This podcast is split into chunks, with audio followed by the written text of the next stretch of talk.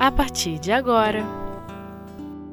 Gestos de Amor O Livro dos Espíritos Anjos guardiães, espíritos protetores, familiares ou simpáticos. Quarta parte, com Jane Sodré. Queridos amigos, queridas amigas, é, hoje as nossas reflexões serão em torno do capítulo 9 do Livro dos Espíritos, é, cujo título é Intervenção dos Espíritos no Mundo Corporal. E mais especificamente, no item que diz respeito aos anjos guardiães, espíritos protetores, familiares ou simpático, e mais pontualmente falando, das questões 501 a 505. Mas antes de nós começarmos a discorrer, a refletir sobre essas perguntas, nós vamos ler na pergunta, a resposta de Santo Agostinho a respeito da pergunta 495, em que Kardec pergunta o seguinte: Algumas vezes o espírito protetor abandona o seu protegido quando este é rebelde aos seus conselhos? Então, a resposta de Santo Agostinho, no segundo parágrafo, ele diz o seguinte: há uma doutrina que deveria converter os mais incrédulos pelo seu encanto e pela sua doçura, a dos anjos guardiães. Não será uma ideia muito consoladora pensar em ter sempre junto de vós seres que vos são superiores, que estão sempre prontos a vos aconselhar vos sustentar, vos ajudar a subir a montanha áspera do bem, que são amigos mais confiáveis e devotados do que as mais íntimas ligações que se façam nessa terra? Interessante que quando nós estamos lendo o texto, algumas palavras elas começam a ficar em destaque. Por exemplo, vos ajudar a subir a montanha áspera do bem. Tá? Continuando no texto, Santo Agostinho nos diz: estes seres ainda estão por or, aí estão por ordem de Deus. Foi ele, Deus, quem os colocou perto de vós. Eles ainda estão por amor a ele, Deus, e cumprem junto de vós uma bela, porém penosa missão. Sim, onde quer que estejais, Ele estará convosco, nos cáceres, nos hospitais, os lugares de devassidão, na solidão. Nada vos separa desse amigo que não podeis ver, mas de quem vossa alma sente os mais suaves impulsos e ouve os sábios conselhos. Então, nós começamos a ver que essa relação com os anjos guardiães é uma relação de que a gente vai construindo. É uma relação entre amigos. Ele é nosso amigo. Então, assim, nós temos que ir construindo, fortalecendo essa relação. É uma relação como uma outra de que, digamos assim, entre encarnados, entre desencarnados, desencarnado e desencarnado, encarnado e desencarnado, uma relação. E uma relação de amizade requer o quê? Qual a postura que ela nos conclama? Uma postura ética e moral. Não é assim que a gente constrói uma amizade? Dentro da ética e da moral. Então, assim, indo lá para a questão 501, a pergunta é: por que a ação dos espíritos sobre nossa existência é oculta? E por que, quando nos protegem, não fazem de uma forma ostensiva? E aí a espiritualidade responde para Kardec: se contasses com o apoio deles, não agirias por vós mesmo e vosso espírito não progrediria. Ou seja, sabe aquela fase da infância em que a gente precisa realmente da proteção, né, de pai, de mãe, né, quando a gente ainda está naquela fase de começar a caminhar. E aí, quando ele nos dá essa resposta, é porque nós já passamos dessa fase. Né? Então, assim, nós temos o nosso livre arbítrio. Então, chegou a hora de caminharmos com nossas próprias pernas. É isso que ele quer dizer aqui. Porque a ação dos espíritos sobre nossa existência é oculta. E porque, quando nos protegem, não o fazem de uma forma ostensiva. Se contasses com o apoio deles, não agirias por vosso por vós mesmo e vosso espírito não progrediria. Continuando na resposta, para que ele possa se adiantar, precisa de experiência, não é isso? Já viu um bebê quando ele começa a andar? Né? Cai aqui, cai ali, desequilibrado, e aí pai e mãe vai, coloca ele ali na reta, dá a mãozinha, ele vai passando por todas aquelas fases de experiência, até realmente se colocar de pé, equilibrado e caminhar com suas próprias pernas, sem nenhuma muleta, sabendo que, mesmo nessa fase, nossos pais estão na retaguarda. A gente está ali sendo, eles estão ali a qualquer momento que nós precisarmos deles, eles lá estarão. Então funciona mais ou menos assim. E aí, continuando na resposta, a gente tem. E frequentemente tem que adquiri-la à sua custa. Ou seja, as experiências do espírito dependem do próprio esforço. Quem vai passar pelas experiências somos nós, não são os nossos anjos guardiães. Não são os espíritos protetores.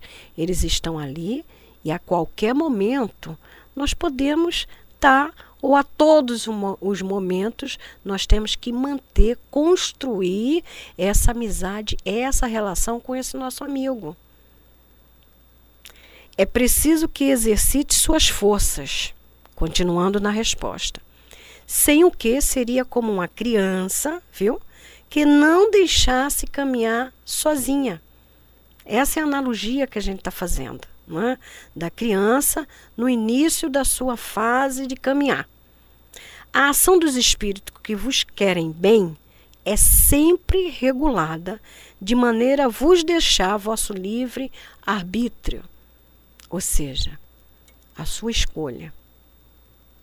Por onde você vai trilhar qual o caminho que você vai seguir, porque nesse momento ele não está mais falando para crianças, eles estão falando para espírito com uma certa maturidade do senso moral.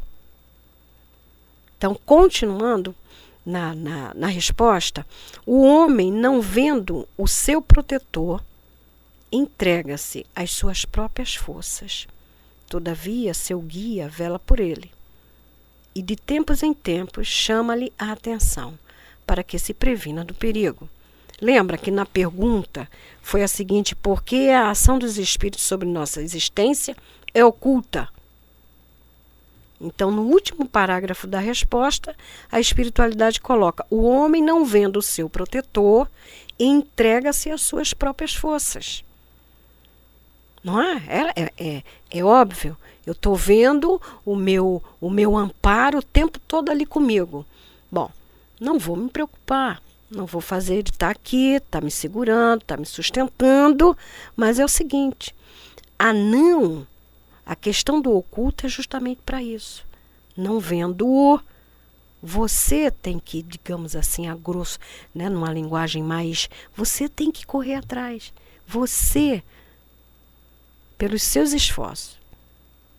Agora, todavia, seu guia vela por ele.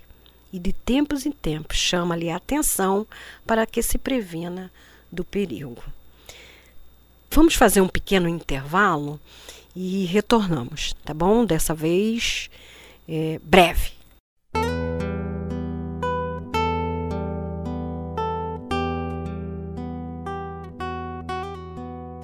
Gestos de Amor. O Livro dos Espíritos. Olá, amigos, estamos de volta para continuarmos com as nossas reflexões em torno do Livro dos Espíritos, né? no capítulo, no capítulo 9, que é da intervenção dos espíritos no mundo corporal, e especificamente na questão dos anjos guardiães, espíritos protetores que vai da 501 a 505. E agora nós vamos partir para a pergunta 502. Kardec pergunta aos espíritos o seguinte: O espírito protetor que consegue conduzir seu protegido ao bom caminho experimenta um bem qualquer para si mesmo? Nós dissemos aqui no, no, no início que essa relação é uma construção essa relação nossa com o nosso espírito protetor é uma relação entre, digamos assim, duas pessoas. Duas pessoas. Só tem a diferença que um tá, é desencarnado e nós somos encarnados, mas são dois, dois espíritos. Dois espíritos. Então, é uma construção, como nós também falamos no início, de amizade. Né? E a gente sabe que a construção de uma amizade leva certo tempo, não é isso? Para amadurecer, para se conhecer, principalmente de nós encarnados, para eles, porque eles nos conhecem. Então, a pergunta é, repetindo, o espírito protetor que consegue conduzir seu protegido, o meu espírito protetor, meu, sem questão de posse, né? na condução, na minha condução ao bom caminho, ele experimenta um bem qualquer para si mesmo? A resposta dos espíritos é um mérito que lhe é levado em conta. Porque assim, a lei de progresso tanto é para nós, encarnado, quanto para eles. Eles estão numa tarefa, eles estão cumprindo uma missão. E é lógico que a lei de progresso, para ele, também funciona. Por isso que a espiritualidade colocou, é um mérito que é levado em conta, seja para o seu próprio adiantamento, olha só, o próprio adiantamento, e aqui ele está falando exclusivamente para o espírito protetor, para o adiantamento dele, seja para a sua felicidade. Sente-se sim feliz quando vê que eu né, estou caminhando pela senda do bem. Então a espiritualidade sente-se feliz quando vê seus desvelos coroados de êxito. Felicita-se como um preceptor se felicita com o sucesso do seu aluno. Né? Então tem a subpergunta A, que Kardec ele nos ele, ele, ele, ele coloca, ele faz uma, uma, uma, ele vai concatenando as ideias, estruturando a pergunta com esse andamento. Tudo bem, espírito protetor é mérito, é para o seu adiantamento. Aí na sua pergunta, Kardec faz: é responsável se não tem êxito? O que, que vocês acham? Ele é responsável se não tem êxito? Se ele não consegue me, me, me, me levar para a senda do bem, sabe qual é a resposta? Não. Ele não é responsável. Pois, já que fez o que dele dependia fazer. Na 503, nós temos o seguinte: o espírito protetor, que se vê seu que vê seu protegido seguir um mau caminho, apesar dos seus conselhos, experimenta desgosto isso não será para ele uma causa de perturbação de sua felicidade? Olha só. Ele sente desgosto? Resposta: ele lamenta. Ele lamenta os erros dos seus protegidos e o deplora. Agora, a aflição, a angústia, não é igual a uma paternidade terrestre. Esta aflição não se parece com as angústias de uma paternidade terrestre, porque ele sabe que há remédio para o mal e que o que não se faz hoje, amanhã se fará. A gente não tem essa presciência da coisa. A gente não tem essa essa segurança de que, digamos, um filho nosso, né, que de, é, é, temporariamente está no equívoco, que mais tarde ele vai entender. Nós, em nossas visões, né, os nossos sentidos ainda tacanhos, né, assim, limitados, a gente não tem essa presciência. Ele sente, ele sente, mas não é a angústia que nós sentimos em relação ao filho, porque ele tem a presciência. Você vai chegar lá, porque é o seu objetivo. O nosso objetivo é a perfeição. A perfeição pelo progresso, a lei de progresso funcionando para as duas humanidades. E aí nós vamos para 504, cujo enunciado é o seguinte: Podemos sempre saber o nome do nosso espírito protetor ou anjo guardião? Olha só, né? É, é, Kardec como vai sequenciando uma sequência de perguntas que inclusive facilita a resposta dos espíritos, né? Porque não tem tempo a perder. Né? Então, podemos sempre saber o nome deles? O que vocês acham que a espiritualidade respondeu? Como quereis saber nomes que para vós não existem? Lógico, né? Interessante que a doutrina espírita, com seu tríplice aspecto filosofia, religião e ciência. Se nós tirarmos qualquer um desses aspectos e ficarmos com dois, digamos que ficássemos só com uma questão da filosofia, que ficássemos só com a questão da ciência, né? ou se tirássemos não, não, não levasse em conta esses três aspectos. A lógica da doutrina já nos dá o andamento da, da coisa. A doutrina, ela é lógica, é racional. Então, assim, qual seria a resposta? Essa que nós acabamos de ler. Como quereis saber nomes que para vós não existe? Acreditais então que dentro dos espíritos só há o que tu conheces? Ou seja, já anulou aquela nossa curiosidade, né? De querer saber nome, querer saber quem é, né? Isso é, isso é coisa nossa, né? De querer saber essas coisas. Então aí vem a subpergunta. Como então, olha só, como então invocá-lo se não o conhecemos? Insiste Kardec na pergunta, levando a gente a, a formar o nosso raciocínio em cima dessas perguntas. Então ele coloca: Como então invocá-lo se não o conhecemos? Dá-lhe o nome que quiserdes, a resposta dos espíritos. O de um espírito superior, pelo qual tende simpatia ou veneração. Vosso espírito protetor responderá a esse apelo, pois todos, aí que está o mais importante, pois todos os bons espíritos são irmãos e se assistem mutuamente. Então não tem essa guerrinha, sabe? Ah, ele tá, tá me invocando, sou eu que vou. Não, a gente sabe, eles sabem, certo? E nos atendem de qualquer jeito. Então, na 505, para nós terminarmos, os espíritos protetores que dão nomes conhecidos são sempre, realmente, aquele das pessoas que usavam esse nome? Não. Porém, espíritos que eles são simpáticos e que, com frequência, vêm por ordem deles. Ou seja, quer saber o nome deles?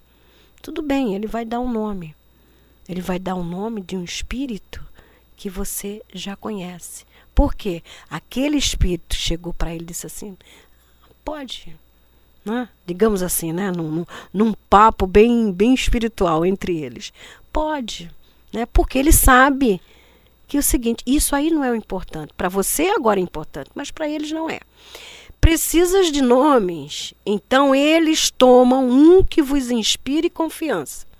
Quando não podeis cumprir uma missão pessoalmente, vós mesmo enviais um outro que haja em vosso nome, não é assim?